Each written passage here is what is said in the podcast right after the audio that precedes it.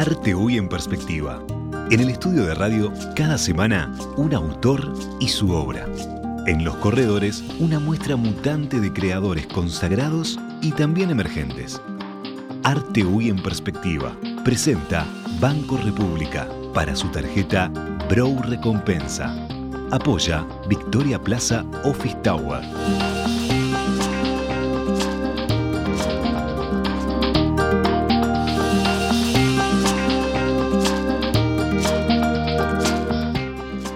La conversación. Hoy conduce Daniela Blut.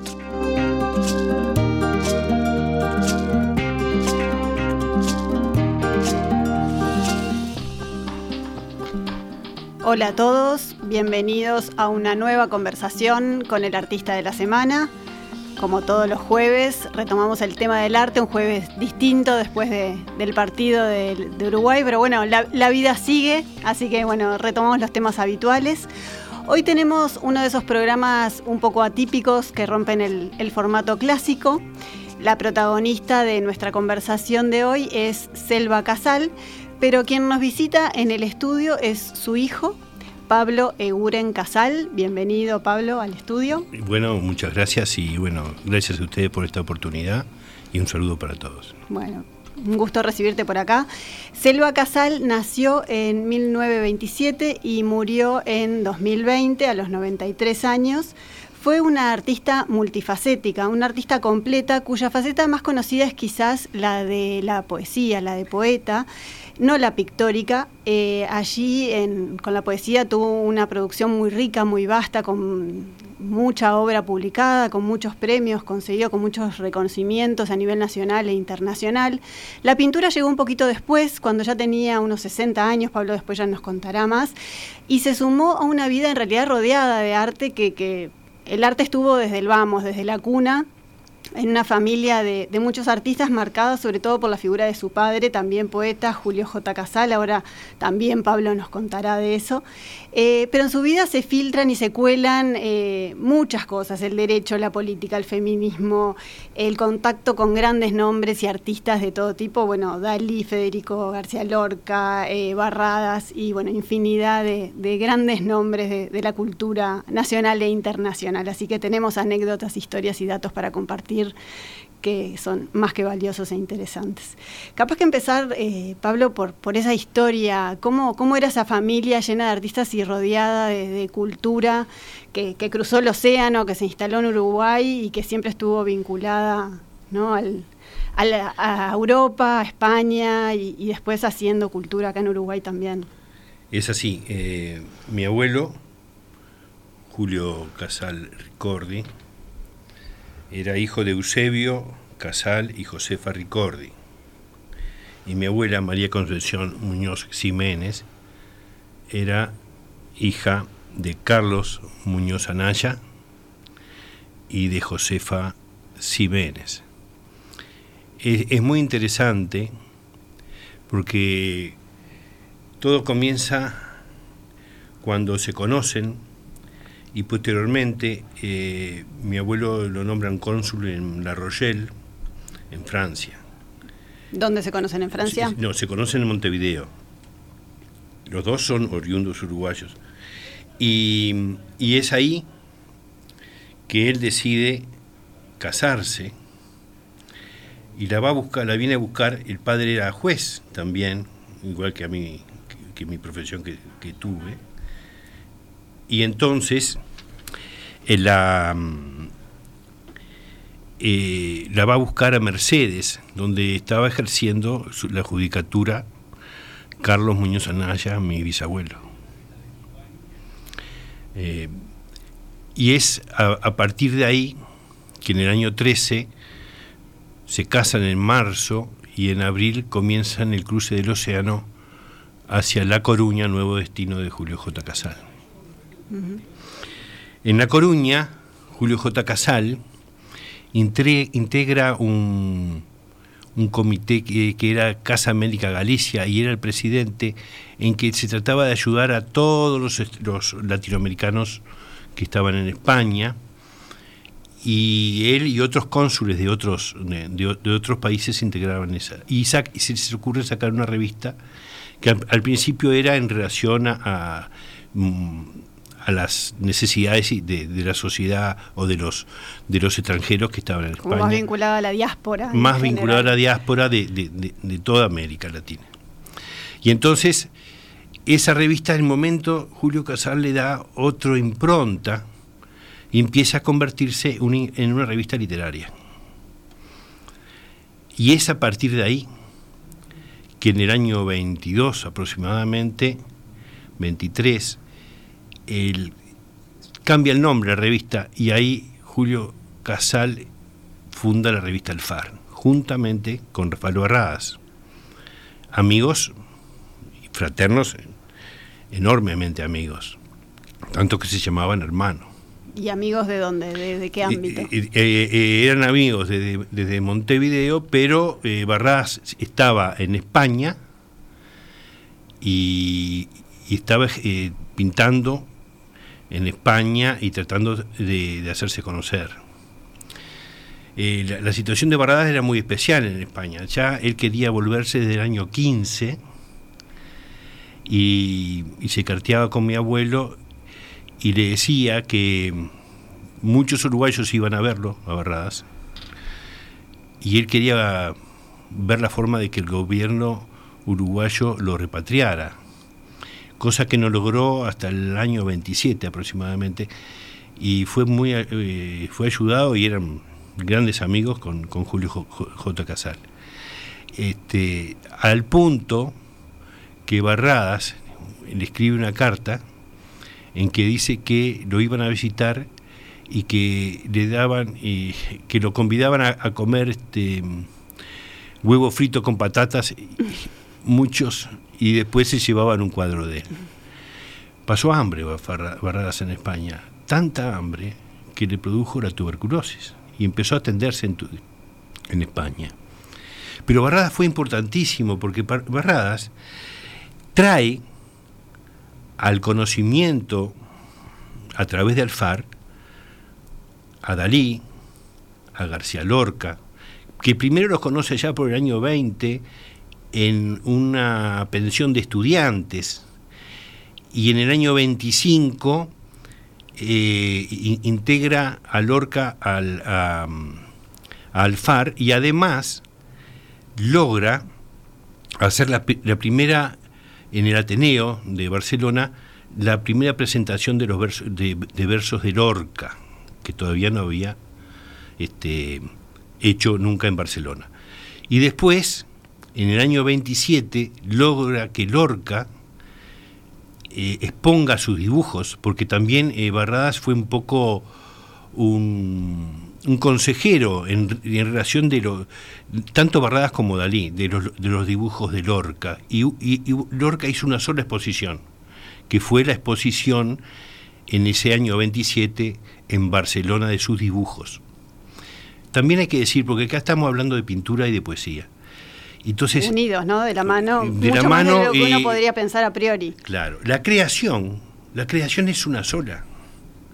Entonces la creación en la música. Distintas manifestaciones de un mismo, de una misma inquietud y de, una misma necesidad, de un mismo espíritu. Y, y, entonces la creación, y, y, Lorca lo tenía clarísimo cuando le dice a Barradas en una carta, te mando mi poema, ¿qué te pareció? Y entonces resulta que ese poema que había mandado Lorca era un dibujo de él. Llamaba a su dibujo un poema es una conjunción hermosísima. Sí, sí, un resumen perfecto del significado de eso, ¿no? Y bueno, y ese, y ese fue Barras. Y por ahí tú nombrabas el año 27. en ese año nace tu madre. En el año 27 nace mi madre, porque... Eh, año emblemático, ¿no? En, en, Consulado de La Coruña nacen todos mis tíos. Josefa,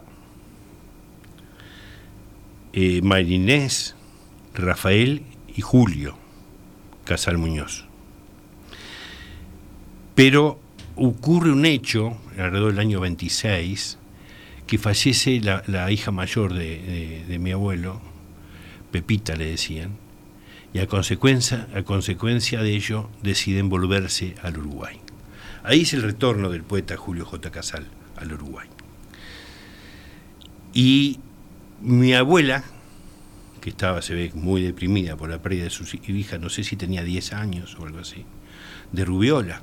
En esa época no se curaba. Y mi abuela, María Concepción Muñoz, que era de mucha fe, muy católica, estaba luchando con, esa, con esa tremendo desarraigo de, de su hija y, y mi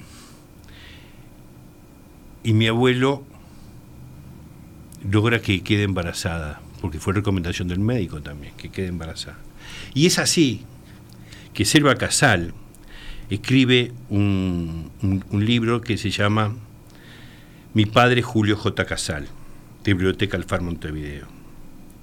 Y dice Selva Casal, es interesante porque... ¿Le dedica un, poema a ese tema? No, Es, es un pequeño relato de por qué ella vino a la vida. A ver. Desde antes que yo naciese, mi padre y yo estábamos confabulados. Me concibió desde una muerte oscura, terrible. Tú naciste porque yo quise que nacieras, me dijo él un día. Era cierto. Mi madre, siempre en la nostalgia de una hija perdida, Pepita, llegó hasta avanzada gravidez sin sospechar nada, sin saber el secreto. Cuando se dio cuenta, ya tarde, reaccionó. Había que vivir, porque yo estaba ahí empujando. Mi padre y yo habíamos desafiado a los dioses. Así comienza su relato sobre la relación de ella con su padre.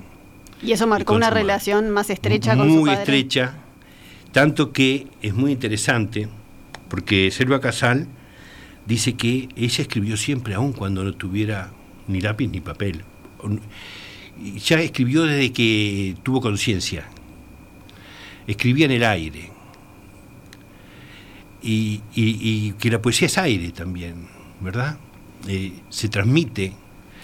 Y, entonces sucede que eh, Selva Casal era niña, iba al Colegio de la Misericordia y este, en un momento lo llaman las monjas para quejarse a la niña que estaba siempre distraída. Y cuando va Julio J a recibir la queja, dice, no me diga, ay, qué alegría que me da, porque vea que la niña volaba más alto que, que el común de, de, en, el sentido tenían otro, tenía otras inclinaciones que, que justamente un poeta podía reconocer. Y, y, tuvo una, afinidad muy especial. Él impulsaba entonces esa beta creativa. Siempre, eh, siempre. Y la casa de, los, eh, de los Casal Muñoz, en Bartolito Mitre 2621, era una casa de puertas abiertas.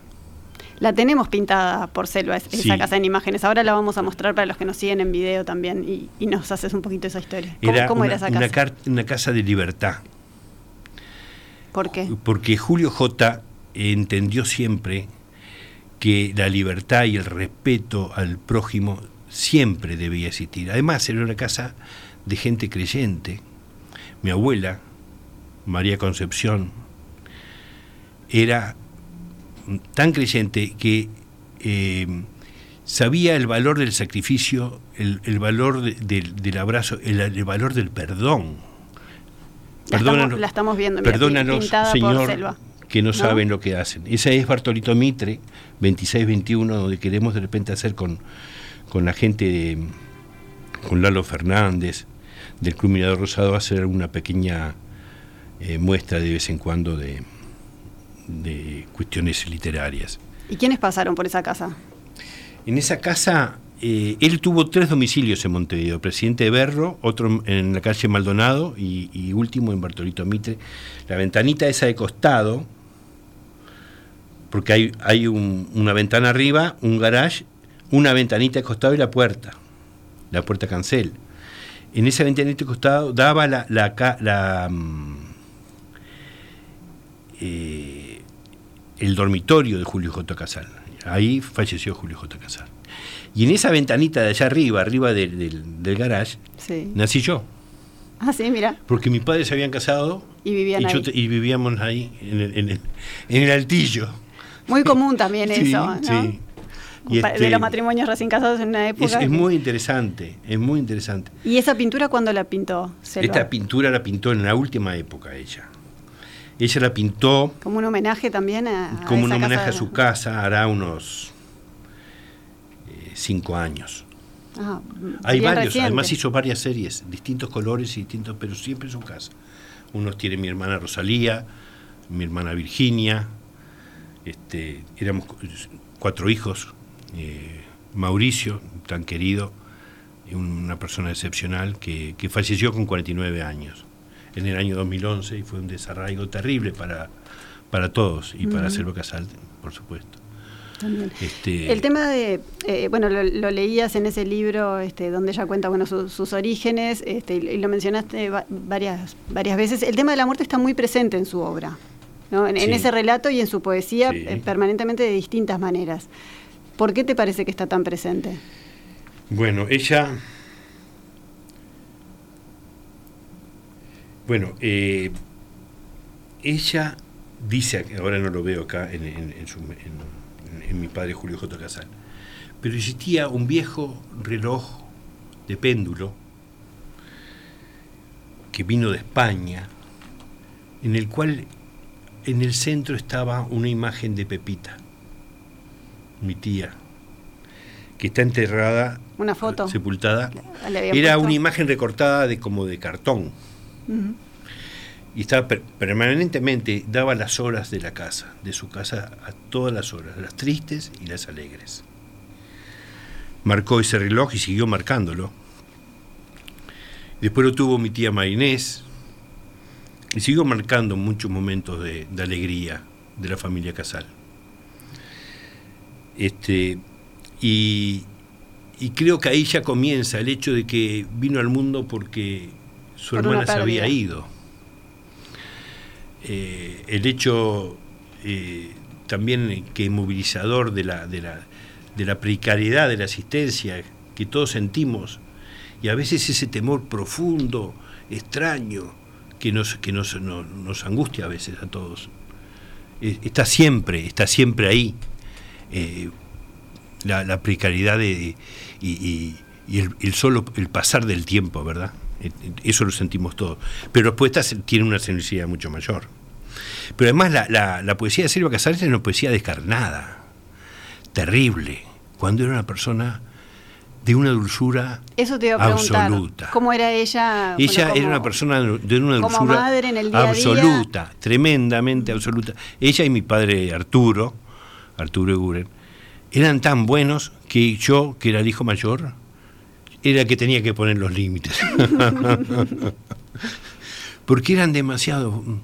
Eh, siempre comprendían al quien se equivocaba. Y siempre tenían indulgencia con quien no había estado a la altura de los acontecimientos y de alguna manera este, no, no había... En fin, en, en, tanto en aspecto literario como humano y diario. Mm.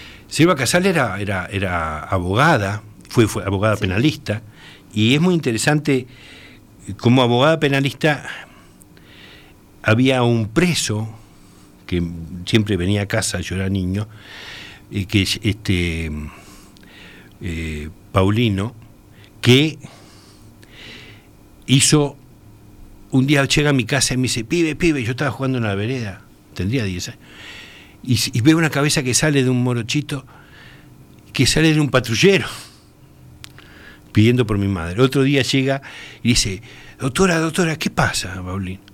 Paulino Pérez, ¿qué pasa? No, escóndame esto que tuve, tengo un arma acá, tírela en el río, Paulino. Eso le aconsejó. tírela, tírela. Y este, Paulino Pérez otra vez iba era bien morochito y chiquito. Iba con una rubiecita preciosa por la vereda y dice, ¿qué hace por acá, Paulino? ¿No ves a casa? Estoy mirando la casa. No, que es la casa de mi hermana, Paulino. Era la casa de mi tía Mainés, que vivíamos enfrente en la calle Coronel Alegre. Este, tiene, esa era Selva Casal y mi padre Arturo, de una bondad tremenda y de una cultura vastísima, los, dos. Mi padre en tu casa se, respiraba cultura. Se respiraba la música. Bueno, en la casa de, Julio J. no se hablaba, se recitaba. Vivían recitando poemas. Recitaba, Julio J. recitaba muchísimo Machado. ¿En cualquier momento? O sea, era permanente. Era, era, era, un vergel, era un manantial, de, de, poesía eh, en estado permanente. ¿Y cómo llega la pintura a la vida de Selva? Bueno, la pintura siempre estuvo ahí. Yo me acuerdo de, hablar por teléfono siendo niño y había un barrada de, Alberto de las Plazas enorme frente al teléfono negro que había que levantar que era de tubo. Este, en la casa de mi tío había Torres García, que eran todos dedicados a mi abuelo, por supuesto. De Cuño, mi tío Julio vendió un, Torres y pudo comprar su casa en, el Cordón, que no pudo disfrutar porque falleció muy joven, con 53 años. Que yo, tan querido por mí, por todos, era muy, especial, un filósofo. Julio era un filósofo. Rafael era poeta. Maynés también escribían, escribían todos, todos de una sensibilidad muy especial. Y este y bueno, y mm, es, así que eh, eh, esa casa era una casa eh, que vivía, vivía la poesía, vivía la literatura, vivía la pintura. Entonces Selva Casal se divorcia de mi padre, porque es muy, muy anecdótico, porque ella se divorcia de mi padre y se casa con Víctor Baqueta, que era un alumno de Torres García. Y Víctor Baqueta le, la, la guió un poco, pero después ella tuvo total autonomía y pintaba y pintaba en la casa de Solimar. Y empezó a pintar en esa época, cincuenta y pico, sesenta años, y este y, su pintura fue evolucionando. ¿Pero pintaba como hobby o en No, no, pintaba porque, porque era una forma de expresión. Una necesidad. Ella decía que los, los, los, este, mm, los poemas y los, y los cuadros se hacían solos, que ella no sabía, que de repente quedaban hechos. ella se inspiraba, se inspiraba, se inspiraba y, ahí mismo quedaban. Es así que es otra anécdota también que tengo de ella, de, una especie... El, pintaba en, en, el fondo de la casa Solimar, después en, en, el apartamento de la calle Muñoz, siempre, siempre pintaba. Y tanto es así que después cuando le vino el Parkinson, yo estoy seguro que fue la pintura lo que no hizo que el Parkinson atacara sus brazos. Porque al principio caminaba con bastón, después no quería la silla, y yo la convencí de que usara la silla porque se me iba a caer.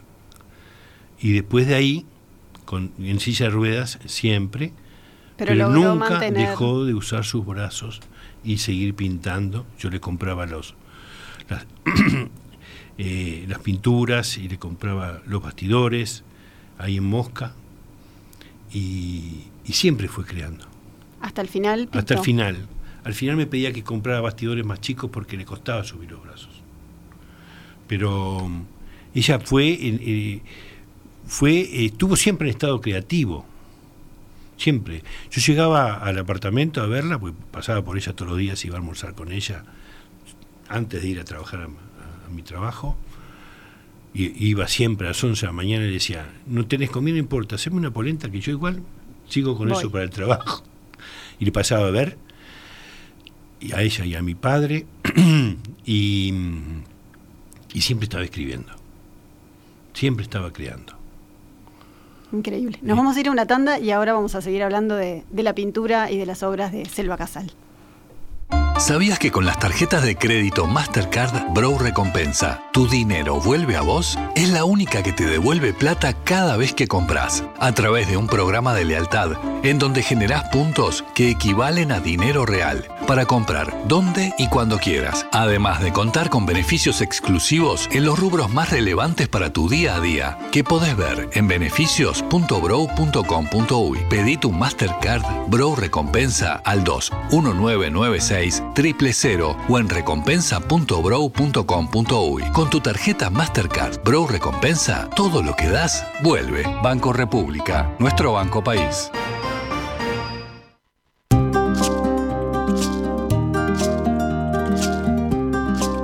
Para comunicarse con la conversación, recibimos vía WhatsApp 091 525252. 52.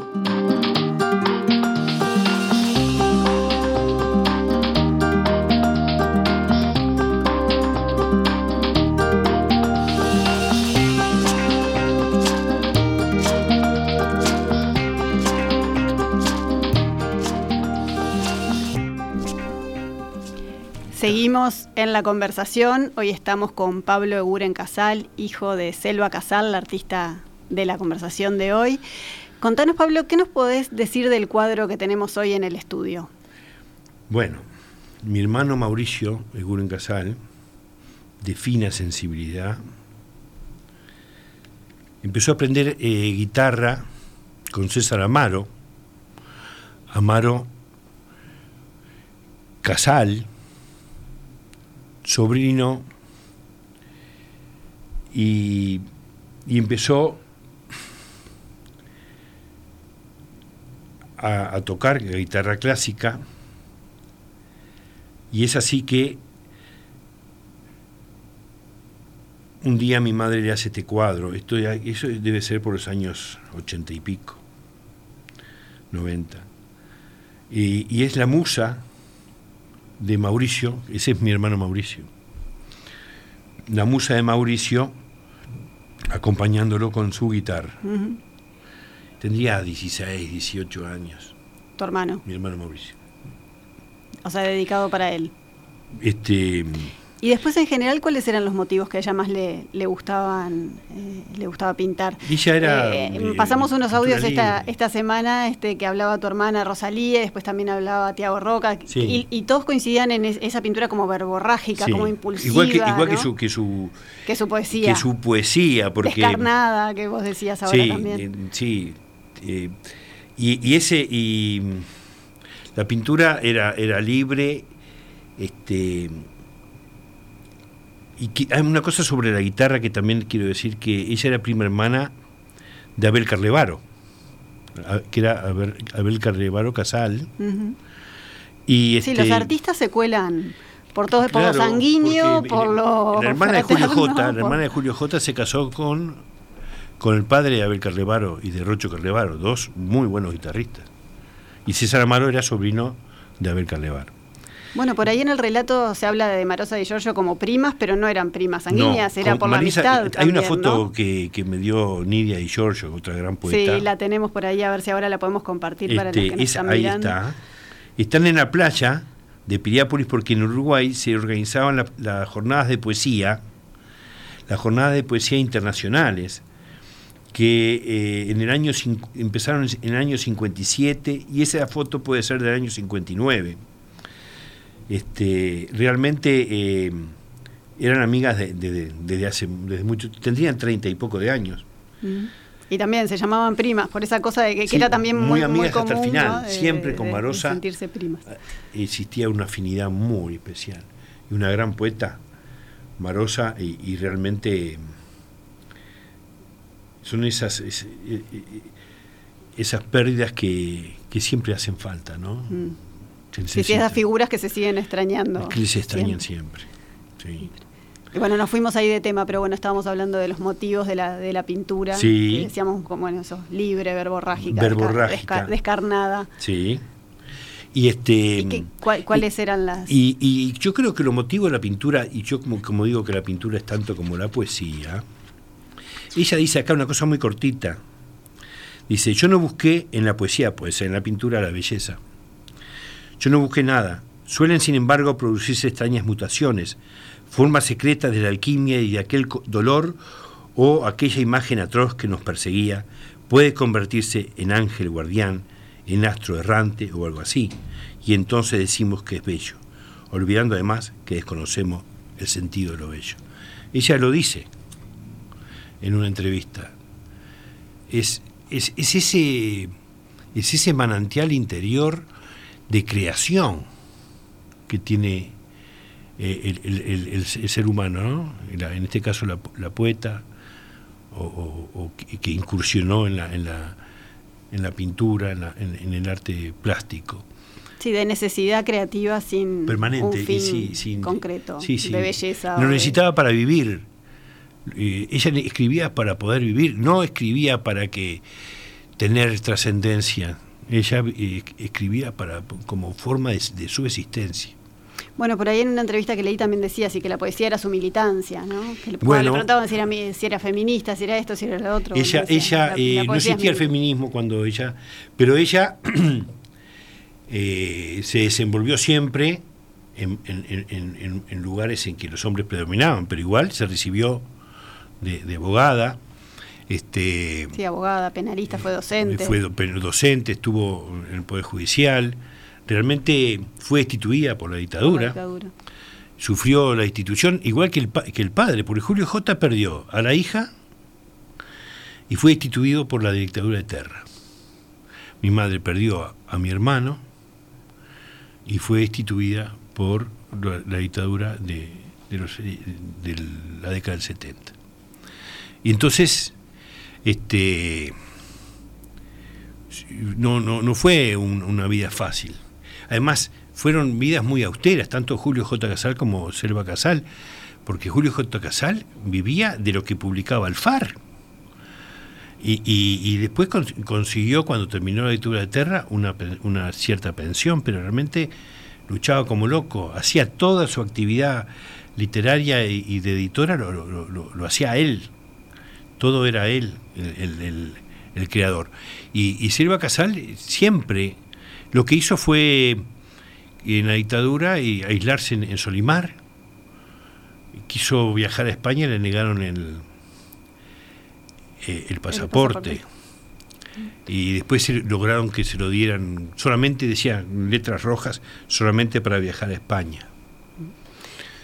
Y bueno, son cosas de la, de la vida diaria que, que nos toca vivir y, afrontar. Pero hay una cosa, ella siempre perdonó. Julio J. Casal siempre perdonó. Y eso es lo importante. ¿Con la obra pictórica llegó a exponer? Las exposiciones empecé a hacerlas yo. Empecé eh, llevando los cuadros a la presentación de, de esta antología que se editó hace un año, este, la tenemos. Hay varios libros, libros de ella, de, de, su Se llama Yo estuve en ese lugar que no conozco. Ilustrados con cuadros de ella. Sí. Este es el cuadro de ella. Y este lo editamos con Álvaro Rizo en noviembre del 21 y lo presenté en diciembre, en enero, el 14 de enero del 22, en la casa de Aedo. Fue muy este. lindo este, y, tuvo Jorge Reveleche presentándolo y estuvo mm, con fondo de guitarra, se recitaron poemas, fue muy una noche de calor preciosa, de verano hermosa. Después lo llevamos a La Paloma, después lo llevamos a otro congreso en La Paloma de Poesía, después lo llevamos, gracias a Silvia Guerra, eh, la poeta, que también ha colaborado muchísimo con, con la obra de Silvia Casal, igual que Concha García, una poeta española, este, lo llevamos a San José. Y, bueno. Ahora con la Feria del Libro. Con la Feria del Libro. Y en Buenos Aires se editó este. Este preciosa edición. Que es una preciosa edición, obra reunida, Silva Casal, El Mundo es simplemente un alarido. Por la editorial Chantén, Natalia Litinova, una poeta joven y muy, muy buena, que es de origen bielorruso y argentina, este, junto con Tom, su compañero, están editando en forma importante cosas este, seleccionadas, obras seleccionadas. Mm. Y lo último fue la obra de Concha García, que acá no lo traje, que fue la publicación de los últimos, este, este año en España, de los últimos tres poemarios de Selva Casal. ¿Y, cuadros cuántos tenés? ¿Tenés más o ella, menos ella, como yo te contaba, era... Ella eh, lo que tenía lo daba. Entonces hay muchos cuadros, mucha creación. Pero repartidos. Pero está repartido entre gente querida y familia. Querida, familia, amigos poetas mm, españoles que se han llevado cuadros a España. Este, yo, este, en, el círculo familiar, yo calculo que podemos tener unos 25, 30 cuadros. ¿Y hay planes de hacer algo con eso? Sí, sí, sí. Con Pincho Casanova estamos haciendo una que es un excelente compañero, estamos em, haciendo un video sobre la obra y vida y obra de Selva Casal, recabando testimonios, tratando de tejer toda esa historia de, gente cercana y, de, poetas cercanos. Y, este y pensamos hacer también eh, la publicación de la parte pictórica en, editarla. como un libro catálogo. Como un catálogo. como un catálogo que puede también tener de repente algún manuscrito de poemas o que sea un, poco distinto a lo que es, lo, romper un poco fotos, no sé. Veremos cómo, cómo se va a crear, porque las cosas se crean solas, como decía ella. Se van la, la, mancha que cobra forma en algo. Claro, es Perfecto. Bueno, Pablo, nos vamos a ir despidiendo. Nos vamos a ir con ese poema que elegiste.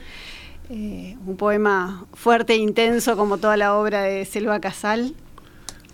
Este, lo tengo por acá. Lo tiene elegido, ya lo traía cuidadosamente seleccionado. Este, si lo vieran, a, Pablo tiene todos los libros y las revistas marcadas con post de colores. Lo va a leer y, bueno, yo hago, el cierre primero y los dejo con el poema de Selva Casal, que es más elocuente que mis palabras.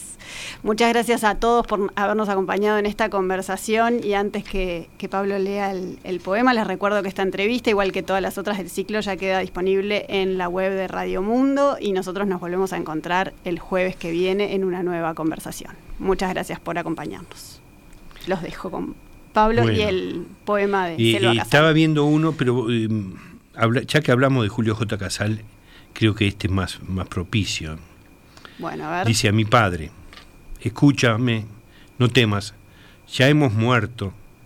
Ha pasado la verde fragancia de los años, pero mi infancia duerme aún en tu mano. No debí salir de ella. Fue un éxtasis de rondas en la noche.